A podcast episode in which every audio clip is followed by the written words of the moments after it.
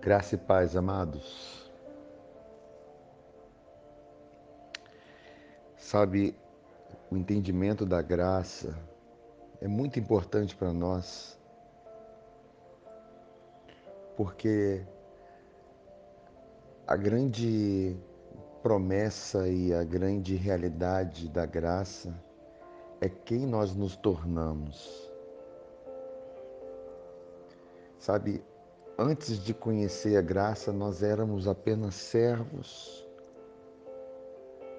pessoas que serviam a Deus para alguma coisa, ofertavam a Deus para alcançar alguma coisa, obedeciam a Deus para não ser punidos.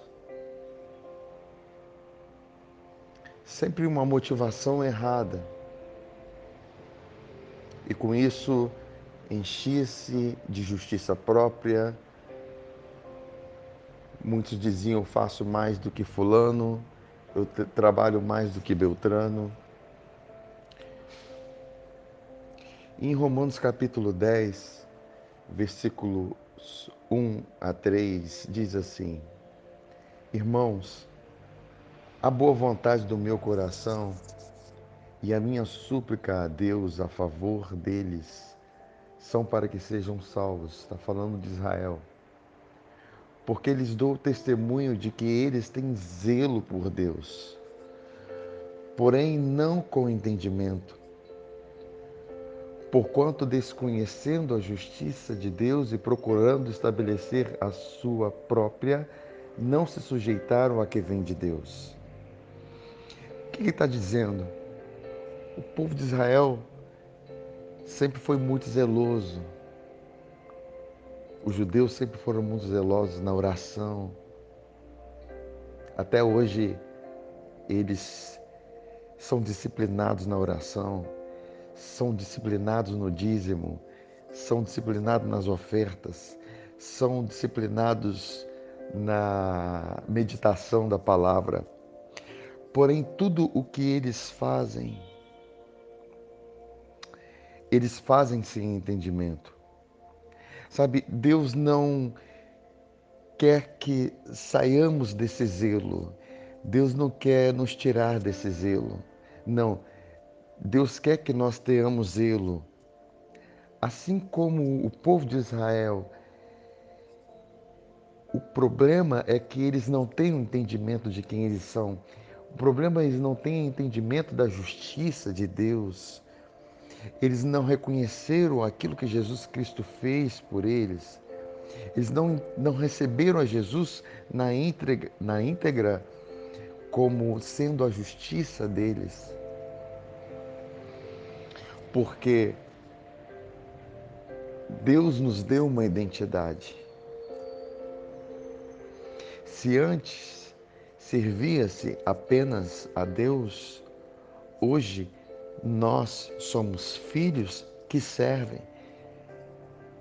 E certamente, se existia um zelo quanto à lei, quanto à graça, o zelo deveria ser maior, porque um filho certamente se dedica mais no serviço na casa do seu pai. Se antes eu ofertava, se antes eu entregava o dízimo, se antes é, eu servia a Deus, se antes eu buscava honrar mais a Deus, muito mais agora sobre a graça. Por isso que nós precisamos do entendimento da graça. A graça não nos faz preguiçosos.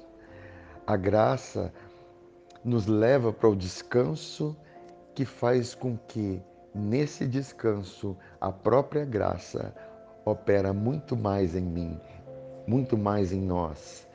Como o apóstolo Paulo lhe falou assim: Olha, eu trabalhei muito mais do que todos vocês, eu tive muito mais zelo do que todos vocês, mas não eu, mas a graça de Deus em mim.